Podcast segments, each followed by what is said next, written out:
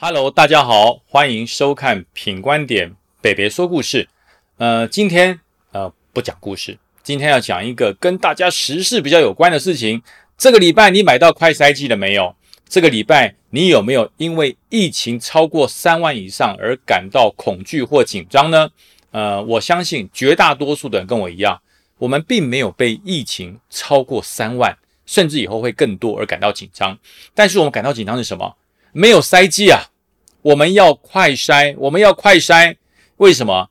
在去年的此时啊，我们没有打过疫苗，我们很恐慌，我们对于疫情呃无知不了解，所以我们认为如果确诊可能会变重症，可能会生重病，可能会未来对身体造成很多不良的影响。所以去年的时候，我们对于疫情的恐慌叫做生命的威胁。因为得了 COVID-19，哎，说不定我们就肺部浸润啊，或是未来呼吸器官会受到一定程度的损伤，甚至呃，有很多有慢性病的朋友可能会因此而失去了宝贵的生命。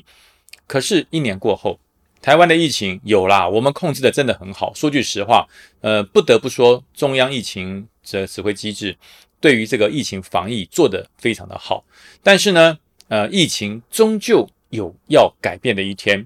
我们打了三剂的疫苗，哦，不管是第一剂、第二剂、第三剂，我们都按规定打了。如果疫情严重了，我们打了这个疫苗，我们可能不会重症。所以疫苗第一个是保命，疫苗有了。Omicron 这种非常奇特的病毒，在肆虐了全世界之后，还是来到了台湾，两万、三万这样子一直上来，未来会不会破四万，会破五万，不知道。但是很多疫情的专家，很多呃这个工位的专家认为，未来超过四万五万都不是不可能，也就是证明说，这一个 COVID-19 的 Omicron 的病毒可能就会流感化，就跟南韩一样啊，就跟新加坡一样啊，就跟全世界一样啊，未来跟病毒共存是一个必然的走法。可是，可是有一个重点，在这个过渡的阶段，在这个过渡的阶段，有一种东西不能少，快筛试剂。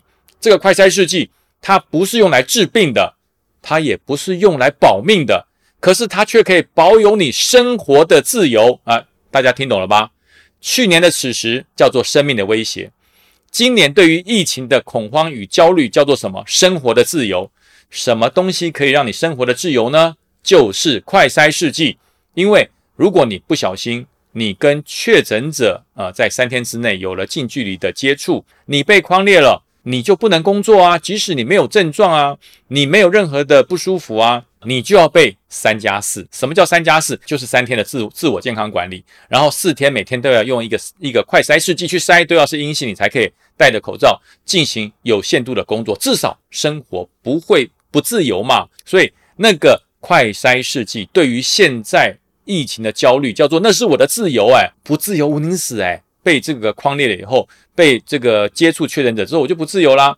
所以政府真的要推动以筛代隔，OK，好事，我觉得是好事，这绝对是好事，因为表示我们对于疫情的认识，我们对于疫情了解已经进入了另外一个境界，能够跟世界并驾齐驱，跟上世界与病毒共存的脚步，这是对的。否则全世界开放，只有台湾不开放，我怎么办？那么快筛试剂呢？够不够？第一个要够，你要提供。至少像我们跑节目，我们到呃这个电台或者是录音室去录音，都会要求我们要有三天之内的快筛阴性。那么在哪里可以买得到？我有钱要买得到，第一个要买得到，政府做了没有？实名制，你的这个健保卡号是单号是双号，不同的时间，只有礼拜天单双号都可以买。好，可以按规定，一家药房只能卖七十八个，第七十九号就没了。明天请早，而且明天是双号，你是单号，你只能够再隔两天。那么再隔两天。我没有试剂，我买不到，一次可以买五剂嘛？我如果买不到的话，那请问我的明天的工作，我没有办法快筛，我要怎么工作？我明天我要上节目，明天我要去公司里面工作，我怎么办啊？政府有没有想到？所以第一个东西要充足，快筛试剂要充足，政府你要以筛代隔，准备好了没有？显然没有嘛。第二个，如果你的快筛试剂够多。你准备的东西是充足的，那就要平抑物价。你不能让某些人去哄抬价格，这也是政府的这个责任。你平抑物价，现在好一季一百块，我个人觉得算合理啊，一季一百块算合理。可是呢，啊，合理归合理，就买不到啊。第三个，这要有效啊，你要帮人民把关进口的快筛试剂是要有效的，不能随便一些不准的试剂也进来。那么对于那这个快筛不是假筛吗？根本没有用。所以第一个要足够，第二个平抑物价，第三个要有效，这三件事情政府一定要做到。但是这个快筛试剂对于整个疫情来讲，我觉得不是永远。它是一个暂时的过渡与转换期，真正的问题在于什么？政府的防疫政策要改变，政府的防疫政策不能跟对岸的上海一样，到现在还在玩清零，因为无症状的、轻症的，其实并不影响整个疫情的防治。你轻症或者是无症状的，你只要在家里面休息，做好自我健康管理，其实说句实话，那已经没有。太大的影响力，只要你的病毒量降低，甚至已经没有感染力之后，你就可以融入社会，自由的这个生活。除了戴口罩以外，那么重症呢？那我们就空出医疗已有的设备，帮重症者做最完善的治疗，降低死亡率。我觉得这才是政府该做的事。那么这段时间，政府的政策到底要怎么改？三加四叫过渡，我觉得三加四绝对不是终不是终点。三加四这个防疫政策是过渡，它绝对不是终点，而且它的过渡时期不能太长，因为当确诊的人数不断的升高，人越来越多。你三加四，哎，一天如果哈像三万人，像这两天三万人确诊，那么你三万人一个人要框列五个人，那就是十五万人哦，就是十五万人哦。那你累积三天要三加四嘛，那十五万人就会有超过将近五十万人啊，将近有五十万人要被自我自主健康管理，就是你不能乱跑在家里面。哎，五十万人呢，全台湾的工作人口如果少掉五十万人，你看看这个经济影响有多大。这个对于人民的生计有多严重？所以我说三加四应该也都是过渡。政府要针对未来防疫的脚步要跟上脚步，政策要够快，要够明确。在制定政策之前，要赶快讨论配套的作为。快筛变成阳性的时候，这点重点又来了。我快筛重点已经变阳性了，我还要去排 PCR 吗？我快筛已经是阳性，我还要去医院大排长龙去抢那个 PCR？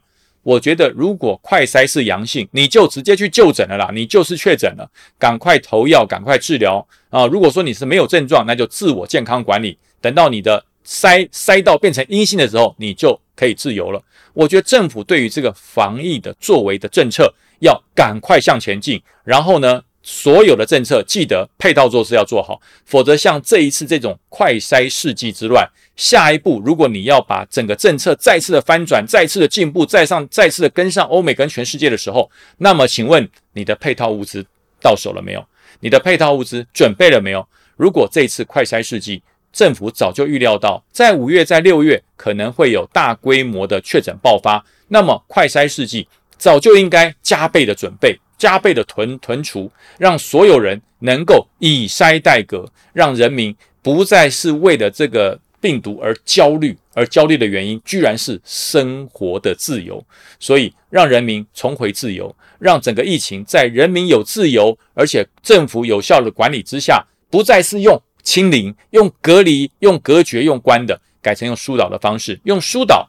让这个疫情自然流出去，让这个疫情自然化解，让人跟病毒能够共存。我觉得这才是未来面对新冠肺炎、面对这个狡猾的病毒，人类应有的认知。有了。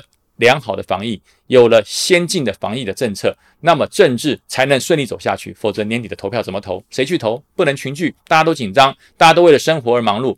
那么，呃，疫情影响了生活，生活影响了政治，那就是执政党得不偿失。希望未来防疫的路上，大家能够团结一致，做得更好，让我们早日走出自由幸福的日子。COVID-19，我们可以克服你，但是大家要团结合作。哎，大家觉得我讲的好，帮我按赞分享。那么今天品观点的北北说故事就到这边喽。大家喜欢的话，订阅，开启小铃铛，更多的故事会送给你。拜拜。